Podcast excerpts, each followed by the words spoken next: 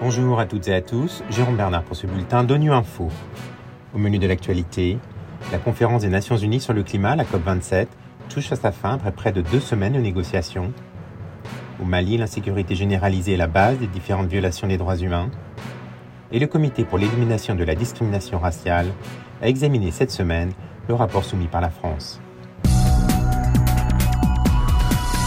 La conférence des Nations Unies sur le climat, la COP27, s'achève ce vendredi à Sharm el-Sheikh en Égypte.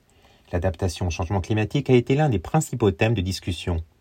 Aïda Diong Nyang, conseillère technique du groupe intergouvernemental d'experts sur le climat, revient au micro de Siyad Fayoumi d'ONU Climat sur les mesures d'adaptation qui seraient efficaces et nécessaires pour répondre aux réalités du continent africain. On l'écoute. Il y a des solutions pour l'adaptation. L'Afrique est un continent vulnérable pour plusieurs raisons.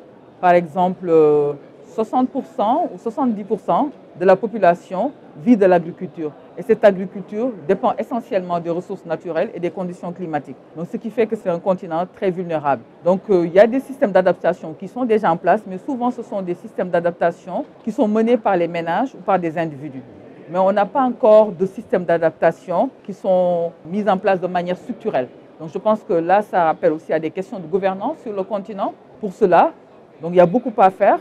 Mais également, ce qu'il faut noter, c'est qu'il faut aussi un système de suivi pour savoir qu'est-ce qui est mis en place dans le continent africain. Et ça, ça manque en fait.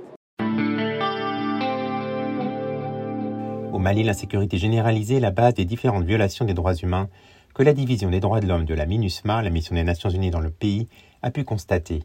Au micro de Mikado FM, le directeur de cette division note que les attaques terroristes se sont étendues au centre et au sud du pays et peuvent constituer des crimes très graves. On écoute Guillaume Nguefa. Il y a eu des attaques contre les forces de défense et de sécurité maliennes, des attaques contre euh, la MINUSMA, les convois, et bref, c'est l'insécurité un peu généralisée qui est à la base euh, des différentes euh, violations que nous avons constatées. Et ces violations ne s'arrêtent pas seulement dans la région de Menaka ou de Gao. On a vu l'expansion de l'insécurité, des attaques dites terroristes aussi dans la partie sud du pays. Et à cela, il faut ajouter les confrontations continues au centre qui euh, nécessitent très souvent les réponses euh, militaires de forces de défense et de sécurité et qui, quelquefois, conduisent aussi aux violations des droits de l'homme. Je pense que les groupes, euh, les milices d'autodéfense des chasseurs traditionnels ont été reconnus responsables d'abus sérieux des droits de l'homme allant de cas de meurtre aux attaques aux propriétés privées ainsi que aussi l'enlèvement euh, du bétail.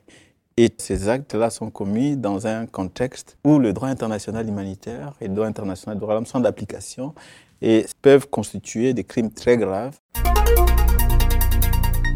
Le Comité pour l'élimination de la discrimination raciale a examiné cette semaine le rapport soumis par la France.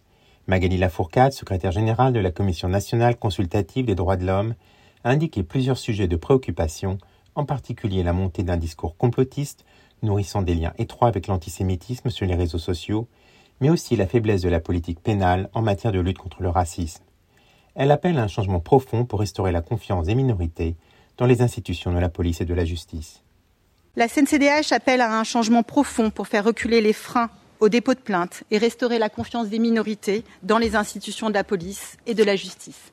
Elle appelle à réviser le formulaire de prise de plainte pour mettre au jour le mobile discriminatoire des infractions. Surtout en matière de discrimination, aucune condamnation pénale n'a été enregistrée lors de la dernière année de référence selon les chiffres du ministère de la Justice. Il est urgent de prendre des mesures de prévention, de sensibilisation et d'action pénale. Par ailleurs, malgré les alertes de la société civile et de la CNCDH sur les pratiques policières discriminatoires et l'existence de violences policières illégitimes, les pouvoirs publics ne semblent pas prendre d'action à la mesure de l'enjeu.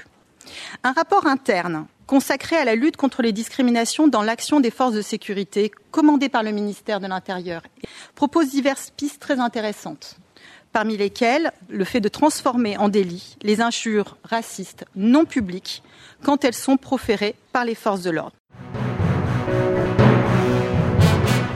Voilà, fin de ce bulletin de Nuit Info. Vous pouvez nous retrouver sur Internet et sur nos comptes médias sociaux, Twitter et Facebook.